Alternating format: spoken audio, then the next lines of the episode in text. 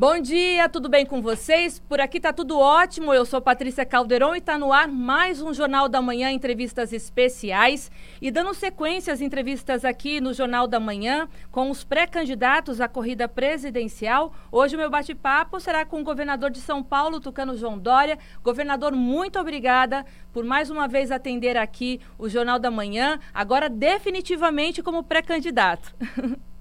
Exatamente. Falei com você como pré-candidato ainda nas prévias, agora já como candidato oficial do PSDB. Muito obrigado pela oportunidade, Patrícia. Bom dia desde já a todos os nossos ouvintes, internautas da Jovem Pan em Fortaleza. Governador, é, esta semana não se falou de outra coisa a não ser a declaração que o senhor deu é, de assinando aí para uma possível desistência à corrida presidencial, né? O que, que de fato está acontecendo? Os eleitores do João Dória querem saber, os brasileiros precisam saber o que, que vai acontecer nas eleições deste ano, o porquê que o senhor assinou com essa declaração? A declaração não foi feita. É, é o típico erro jornalístico. Você é jornalista, eu sou também. É, a matéria publicada por um bom repórter do Jornal Globo foi correta. O que não foi correto foi o título da matéria do jornal o Globo. Esse é um eterno problema do jornalismo brasileiro. Os repórteres preparam matérias, o editor uh, daquela página, página política no caso, uh, colocou um título que não sintoniza com a matéria. Eu não disse isso.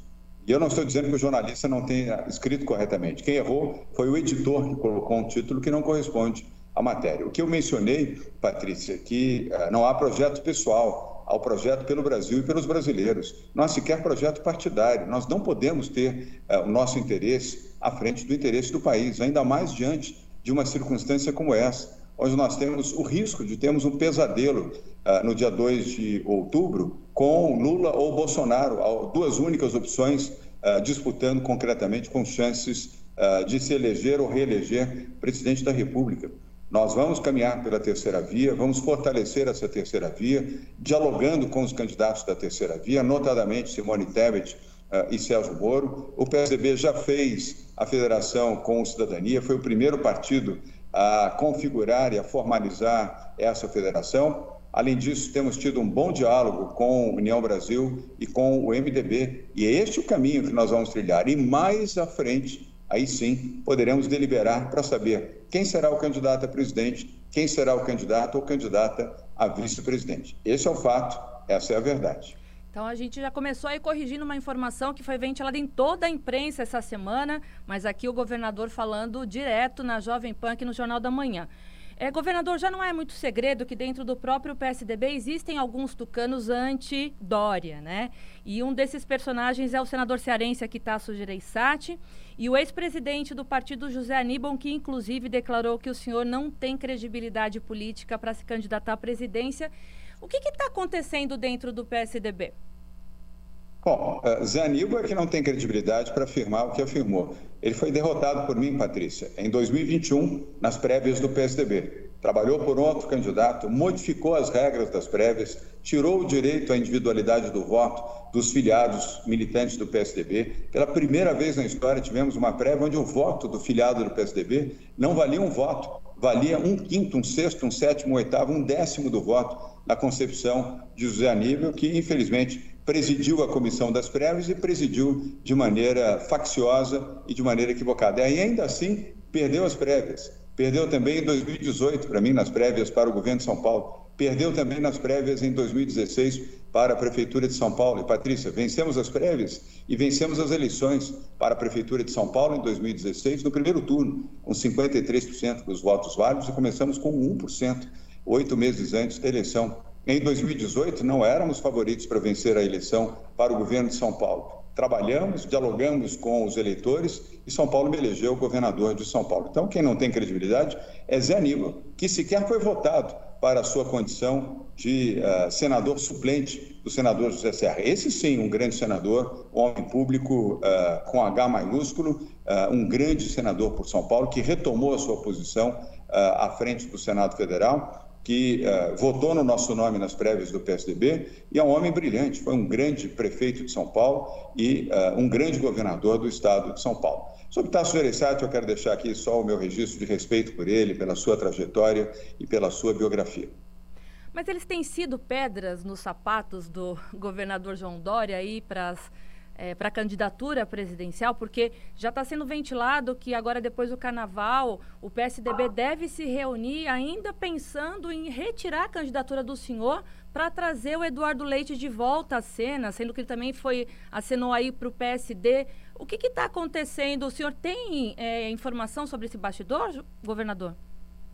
Patrícia, você é uma boa jornalista, experiente, apesar de jovem, bastante experiente. Onde você já viu, eh, numa democracia, uma eleição de prévias, com 44 mil pessoas que votaram? Votaram e elegeram João Dória para ser o candidato pelo PSDB à presidência da República.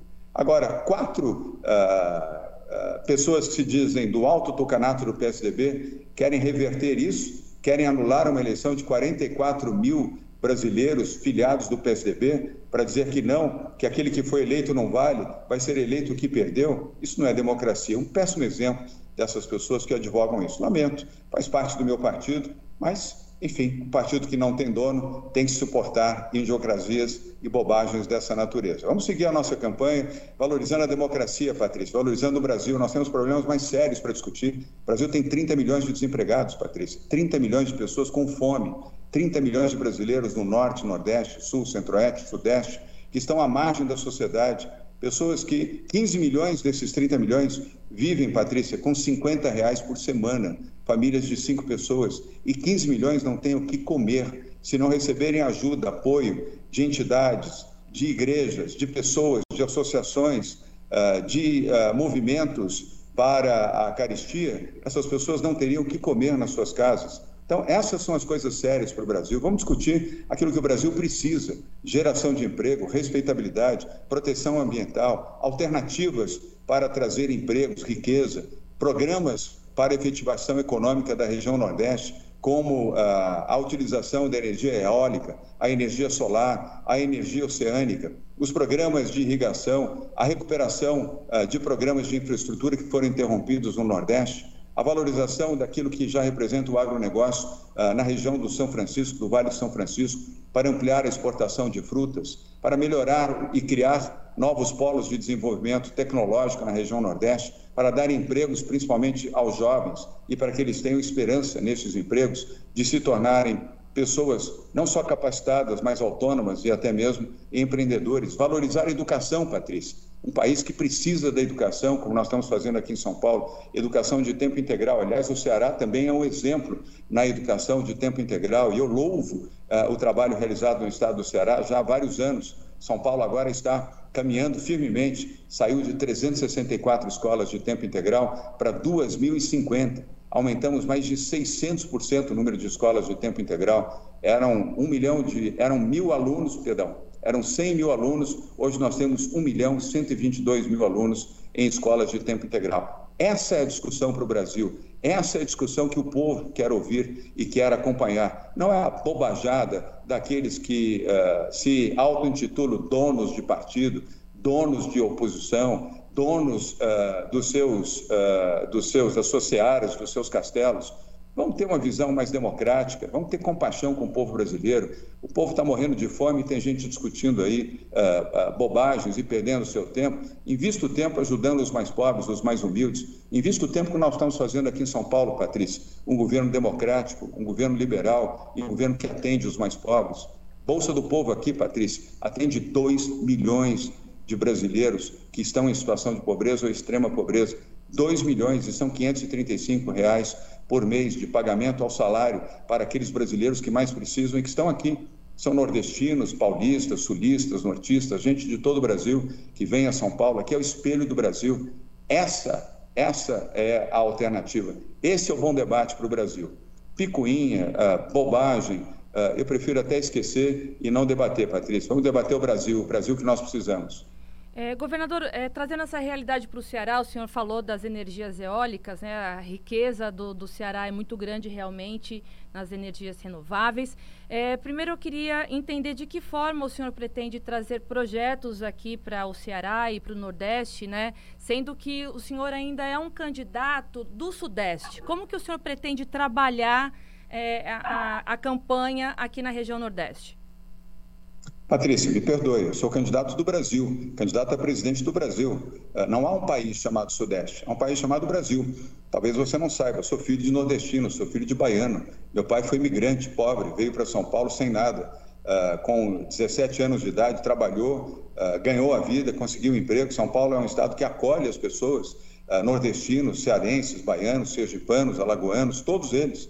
E foi o caso do meu pai, trabalhou muito para conseguir uh, um emprego, uma oportunidade. Ele é o meu exemplo de vida, ele é o meu exemplo daquilo que eu quero para o meu país. Portanto, sou candidato ao Brasil. Não há um país chamado Sudeste, não existe isso. Não, há um país chamado Brasil. A, e a oportunidade existe, Patrícia, sim, para que sejam gerados empregos, sejam geradas oportunidades reais na região Nordeste, principalmente uh, no brilhante uh, e no uh, vibrante estado do Ceará. A energia eólica é um fato real, já hoje no Ceará. O que é preciso é estabelecer a exportação, canais de exportação com polos econômicos para que a região sul e sudeste, por exemplo, possa comprar o excedente da energia eólica produzida hoje nas centrais, nas usinas eólicas do estado do Ceará, assim como energia solar e agora, mais recentemente, energia oceânica também. Isso é um bem, isso é um patrimônio da natureza do estado do Ceará e de outros estados também do Nordeste brasileiro. Polos tecnológicos, o Ceará tem uma vocação extraordinária para tecnologia, para a indústria de confecção, já há uh, másteres e empresas uh, de grande qualidade na produção uh, de confecção de roupas, artefatos, tanto para a classe média quanto produtos de alto valor agregado que são exportados para a Europa, para os Estados Unidos e para a América Latina. E os programas de irrigação e de agronegócio, principalmente na área de frutas, para exportação, também com alto valor agregado para os mercados de consumo europeu, norte-americano, canadense e no México. Portanto, há muitas alternativas, sem contar o turismo, uma vocação natural uh, do estado do Ceará, com uma vocação que pode gerar empregos, oportunidades uh, e, principalmente, a geração de renda durante todo o ano. Um estado que tem o privilégio de ter um microclima extraordinário, com sol abundante, com a brisa, com paisagens belíssimas e já com uma infraestrutura básica de turismo. É preciso promover, incentivar e ampliar isso a solução. Nós não temos que ter piedade, nós temos que ter oportunidade. E é nisso uh, que eu fundamento o nosso projeto para o Nordeste do país e, particularmente, para o Estado do Ceará. E ouvindo, Patrícia, o Estado do Ceará, ouvindo as lideranças do Ceará, ouvindo o deputado Danilo Forte, que é um homem que vibra uh, e que trabalha uh, pelo Estado do Ceará com desprendimento, ouvindo lideranças empresariais, ouvindo a sociedade civil, ouvindo jornalistas que, como você, que conhecem os problemas e sabem também as soluções. Não é de cima para baixo, é de baixo para cima, compartilhando, mas executando políticas públicas adequadas, pertinentes e principalmente modernas para o estado do Ceará. Então, eu não quis interromper o senhor, mas quando eu fiz a pergunta, governador, talvez não, não tenha me feito entender. É, eu, eu, disse que o senhor é um, um, um, político realmente conhecido muito na região sudeste. É, é, a pergunta que eu fiz é de que forma que o senhor pretende trabalhar a sua campanha na região nordeste para fortalecer tudo isso que o senhor acabou de falar, que faz parte do projeto de campanha do senhor. Patrícia, fazendo campanha. Democracia é isso. Por isso que é, a democracia é o melhor regime, porque ela permite que, é, que candidatos de todo o Brasil façam campanha no Brasil. E é o que nós temos que fazer. Por isso os debates, por isso você aqui questionando a mim, certamente já fez a outros e fará aos demais pré-candidatos ou candidatos já formalizados à presidência da República. Por isso os debates nas emissoras de rádio, televisão, nos sites, nos jornais. Por isso também o horário eleitoral. Nós teremos 60 dias de horário eleitoral para que a população possa conhecer e tomar a sua decisão de qual candidato ela deseja, qual candidato tem condições de fazer uma boa gestão.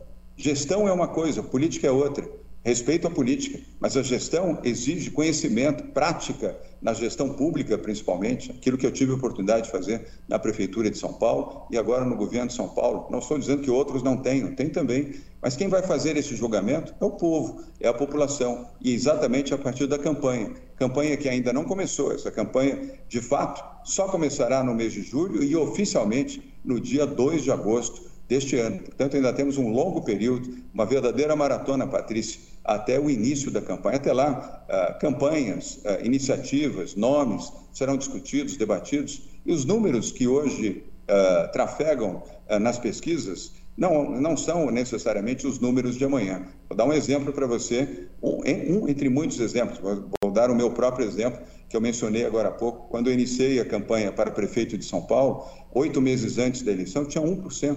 1%. Nada mais desanimador do que 1%. A pesquisa era Ibope. E oito meses uh, do pleito, o campeão naquele momento tinha 38%. Era o Celso Bolsonaro, deputado federal. Uh, o segundo colocado era Fernando Haddad, do PT, que era prefeito, tinha 24%. O terceiro era a ex-prefeita de São Paulo, Marta Suplicy, que foi uma boa prefeita e tinha 17%. O quarto colocado na pesquisa era Luiz Erundina, deputada federal pelo PSOL e ex-prefeita de São Paulo, foi uma prefeita honesta aqui em São Paulo, tinha 12%. E o falecido Major Olímpio, que era deputado federal, tinha 6%. Eu estava lá embaixo, eu era o penúltimo, com 1%. E fiz campanha, disputei, uh, falei com a população, principalmente a população mais simples, mais pobre, aqui da capital de São Paulo, e nós nos elegemos prefeito com 53%, ganhando no primeiro turno. Nenhum instituto de pesquisa, Patrícia, nenhum instituto de pesquisa, nem Datafolha, nem IBOC, que já não existe mais, nem os demais institutos de pesquisa que realizavam pesquisas, projetaram a minha vitória. E nós vencemos. Por isso, um longo tempo pela frente nessa maratona eleitoral, para que todos os candidatos possam ser conhecidos e avaliados pela população, e a população tomará a sua decisão pelo voto. Em parte, o senhor já respondeu a minha próxima pergunta, mas é, a última é, pesquisa que saiu agora, que foi da Confederação Nacional de Transporte, mostra o senhor atrás do, dos pré-candidatos Ciro e Moro, né, com apenas 1,8%. E o senhor acabou de dizer que pesquisa, na sua opinião, não mostra quem vai ganhar a eleição. Mas o senhor tem sido pressionado e cobrado dentro do partido no crescimento dessas pesquisas. Como que o senhor tem trabalhado isso aí dentro da, do, dos projetos que o senhor tem e dentro do próprio partido? Uh, Patrícia, primeiro, a análise dessa pesquisa CNT não é exatamente essa. Isso é o voto espontâneo, mas o voto estimulado não é esse. Eu tenho 4% ah, da intenção de votos no estimulado, Sérgio Moro tem 7%, pouco abaixo de Ciro Gomes, que tem 9%.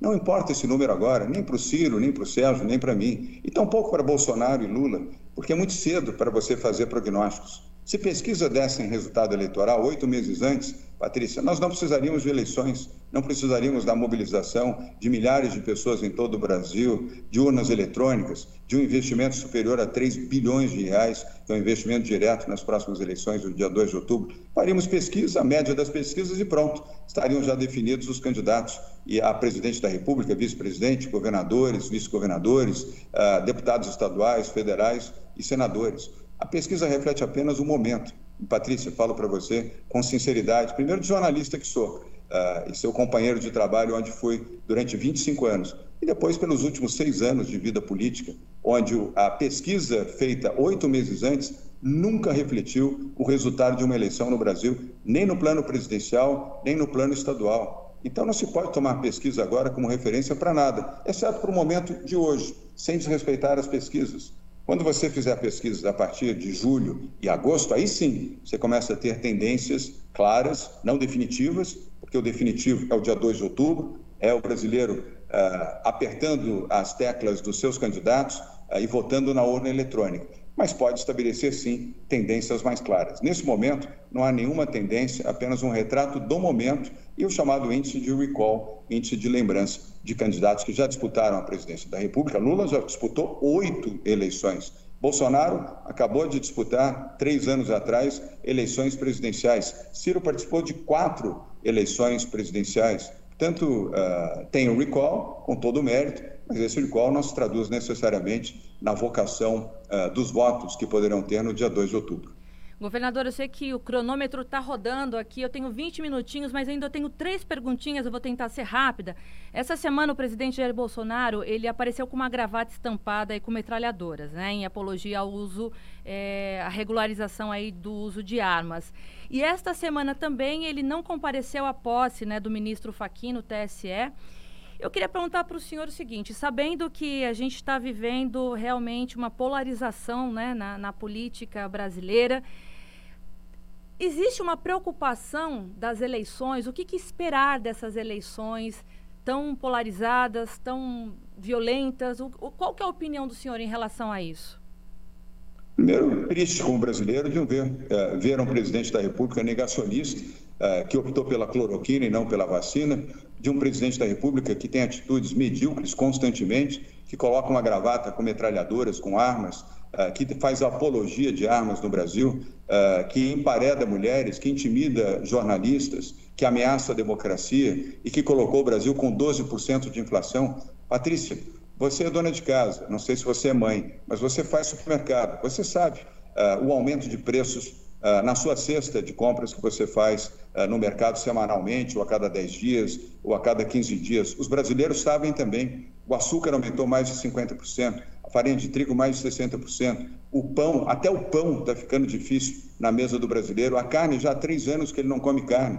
Os brasileiros não têm oportunidade de comprar frutas, vegetais. Os brasileiros estão se alimentando mal. Os que podem ainda comprar, porque a inflação é galopante um governo desordenado, um governo que não tem projeto econômico, um desastre no plano da saúde, um desastre no plano ambiental, um desastre no plano internacional. Esse é o governo Bolsonaro, que faz piadinhas, que disse lá atrás que era uma gripezinha, um resfriadozinho, Patrícia. Uh, e um outro ministro também, tão piadista e tão psicopata quanto o seu presidente, disse que morreriam 4 mil brasileiros. Patrícia, já morreram 646 mil brasileiros. Metade, Patrícia, poderiam estar salvos, vivos aqui com seus familiares e com seus amigos, se a opção desse psicopata chamado Jair Bolsonaro tivesse sido pela vacina e não pela cloroquina, se tivesse acelerado a compra de vacinas, como nós pedimos, como muitos pediram, como inclusive o governador do estado do Ceará fez, aliás, um grande trabalho realizado pelo Camilo Santana aí no estado do Ceará em defesa da vacina, da ciência e da vida. E esse psicopata negacionista atrasou a vacina e, infelizmente, acabou uh, impulsionando a morte de brasileiros que poderiam estar vivos agora. Colegas seus, amigos seus e meus, que no mundo da imprensa perderam sua vida para a Covid e, se tivessem sido vacinados, estariam vivos hoje, Patrícia. Também vizinhos, espero que você não tenha perdido parentes. Eu perdi pessoas da minha família, amigos queridos, referências no mundo das artes, no mundo do esporte, no mundo do jornalismo. Esse é o Brasil de Bolsonaro, um desprezo total pela vida, um desprezo pelos mais pobres, um desprezo pela liberdade, um desprezo pela democracia e um desprezo que eu pessoalmente tenho por ele. Eu não tenho medo de falar a verdade, porque essa é a verdade. Esse é o presidente do Brasil, o presidente que perderá as eleições em 2 de outubro. Certamente uh, ele não terá renovação do seu mandato, porque não merece, Patrícia. Governador, eu entrevistei semana passada o secretário de Saúde de São Paulo, o doutor Jean Gorenstein. Eu fiquei brincando com ele que eu não conseguia pronunciar o sobrenome. E nós falamos de um novo lote de compra pelo Ministério da Saúde da Coronavac, principalmente agora por conta da campanha vacinal infantil, né? E eh, na ocasião ele tinha dito que estava ainda um impasse, compra, não compra. É, o, governo Bolsonaro continua boicotando a Coronavac é, por relacionar a, a, vacina ao senhor, a São Paulo. É, o que, que o senhor é, pensa sobre isso? Patrícia, eles finalmente, na quinta-feira da semana passada, confirmaram a compra de 10 milhões de doses da Coronavac para atender as crianças nessa faixa etária de 6 a 11 anos. Depois de três semanas onde Jean Gorenstein, secretário da Saúde de São Paulo, ofereceu a vacina, assim como Dimas Covas, presidente do Instituto Butantan. Levaram três semanas para decidir. Mas vamos olhar aqui pelo lado bom. Compraram a vacina distribuíram a vacina. Rio de Janeiro, uh, Salvador, não sei o caso específico de Fortaleza, mas algumas capitais brasileiras já não tinham mais vacina para aplicar no braço das crianças até a chegada da Coronavac, da vacina do Butantan, que nós disponibilizamos, apesar de toda a agressividade do governo Bolsonaro, inclusive do seu ministro da Saúde, contra a vacina, dizendo que era a vacina da China, a vacina do Dória, a vacina do jacaré, a vacina inadequada, a vacina que colocaria em risco as pessoas. Mentira, uma vacina é, segura e eficaz. Ela foi avaliada pela Anvisa, Agência Nacional de Vigilância Sanitária, Patrícia, que fez um estudo demoradíssimo uh, e sério para se pronunciar a favor desta vacina e da sua segurança e da sua eficácia. Felizmente, a vacina agora está sendo distribuída também nos estados brasileiros, inclusive no Ceará, para atender o braço dessas crianças que precisam receber uh, a sua primeira dose da vacina e daqui a 28 dias a segunda dose. A vacina salva, a vacina é vida, Patrícia. Por isso, uh, a minha alegria de verificar que estados como o Ceará apostaram corretamente na vacina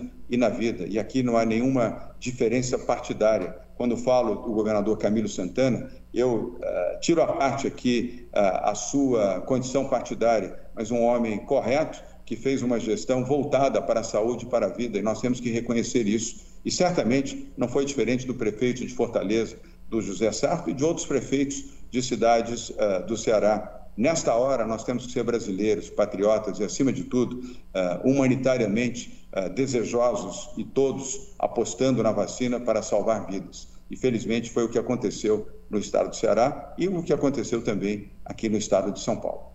E lembrando aos nossos ouvintes e os telespectadores acompanhando a gente pelo YouTube, ouvindo também a gente no podcast e aqui pela rádio, é, se quiser recuperar a entrevista que eu fiz com o Dr. Jean, secretário de Saúde do Estado de São Paulo, 54 minutos, ele falando tudo sobre pandemia, sobre vacinação, sobre Coronavac, a entrevista está imperdível. Governador, a última pergunta para a gente fechar aqui, olha como eu estou sendo bem pontualzinha, não ultrapassei quase nada, não vou ter a orelha puxada nem pela Bruna nem pela Márcia, mas vamos lá. Essa semana o ministro do TCU mandou é, um bloqueio de bens do ex-ministro Moro, que é pré-candidato também à presidência. E a gente também tem uma notícia que a Polícia Federal fez buscas para apurar a compra de ventiladores pulmonares aí na gestão do senhor durante a pandemia. Essas notícias que ocorrem é, durante um processo aí de candidatura é, a um pleito atrapalham vocês, os candidatos? Como que o senhor viu, principalmente essa notícia da Polícia Federal é, falando que o governo paulista está sendo investigado aí pelos equipamentos sobre o preço de 63 milhões sem licitação. Isso é verdade? Patrícia, primeiro, o governo de São Paulo não tem o que temer. O governo de São Paulo é um governo honesto, um governo transparente e toda investigação é bem-vinda, seja da Polícia Federal, seja do Ministério Público, seja do Tribunal de Justiça, seja da Defensoria Pública, de quem for. Portanto, investigue o que tiver que investigar. Agora, é estranho que às vésperas das eleições, tanto Sérgio Moro quanto nós e outros governadores também uh, do país sejam objeto de investigações desse tipo. No mínimo, cabe a pergunta: os ventiladores foram comprados há dois anos por que não fizeram essa investigação lá atrás, há dois anos, quando as compras foram efetivadas? Cabe essa pergunta. Mas, enfim, ah, aqui a colocação do governo de São Paulo é dar total transparência. Nós não temos nenhuma investigação. Aliás, essa investigação ah, é a primeira investigação em três anos e dois meses do governo do Estado de São Paulo. A orientação que nós demos da Procuradoria-Geral do Estado, à Secretaria da Saúde, ao doutor Jean Gorenstein, que você entrevistou, foi dar acesso pleno a todos os documentos e a todas as questões relativas a isso. Nada a temer, é um governo honesto, um governo transparente investigue-se o que tiver que investigar. E com nosso apoio, Patrícia. Bom, eu entrevistei aqui o governador da minha terra, São Paulo. Já tem 15 anos que eu estou longe aí da minha terrinha, mas três vezes por ano, quatro, volto para visitar a família governador de São Paulo, João Dória, que carinhosamente topou mais uma vez dar uma entrevista aqui para o Jornal da Manhã, entrevistas especiais de sábado. Governador, muito obrigada. A gente está esperando o senhor numa nova visita aqui no Ceará. E quando eu estiver por aqui, por favor, passa aqui na rádio para tomar um cafezinho com a gente. Patrícia, muito obrigado. Obrigado a você, aos internautas e aos ouvintes aqui uh, da Rádio Jovem Pan, Rádio Jovem Pan News de Fortaleza, que nos acompanham nesse momento. A todos eu quero deixar aqui o meu abraço e a certeza e a convicção. Não percam a esperança no Brasil. O Brasil tem jeito. É possível ter um país mais justo, um país com educação, um país com emprego, um país com oportunidade, um país com decência, um país com honestidade. Acredite no Brasil, exerça o seu direito no voto democrático no próximo dia 2 de outubro. Proteja a sua família, você que tem filhos de 5 a 11 anos, por favor, leve o seu filho para ser vacinado aí no estado do Ceará, num posto de saúde do estado ou do município. Se você tem filhos de 12 a 18 anos que ainda não tomaram a segunda dose, por favor, leve o seu filho para tomar a segunda dose. Se você é adulto e não tomou a segunda dose, complete o seu processo vacinal, é isso que vai proteger você uh, dessa terceira onda da Covid-19. A você, Patrícia, fique bem, fique protegida, você e a sua família. Muito obrigado pela oportunidade. Obrigado ao nosso operador, que eu, não tive a oportunidade de conhecer o nome, mas vejo que ele está aqui. É o Fernando. Fernando, muito obrigado a você também. Uh, eu trabalhei nove anos em rádio, inclusive uh, em emissoras aqui de São Paulo e do Rio de Janeiro, e sem um bom operador não há boa qualidade, nem do rádio, nem do streaming do rádio. Então, Fernando, muito obrigado também pelo seu bom trabalho. Fique bem, fique protegido. Tchau. Obrigada, governador. Um abraço para o senhor. Bom dia a todos, perdão. bom dia a todos. Obrigada. Tchau, tchau. O Jornal tchau. da Manhã, entrevistas especiais, fica por aqui, mas eu volto sábado que vem com mais uma entrevista aqui comigo, Patrícia Calderon, direto da sua Jovem Pan News Fortaleza. A gente se vê. Até sábado.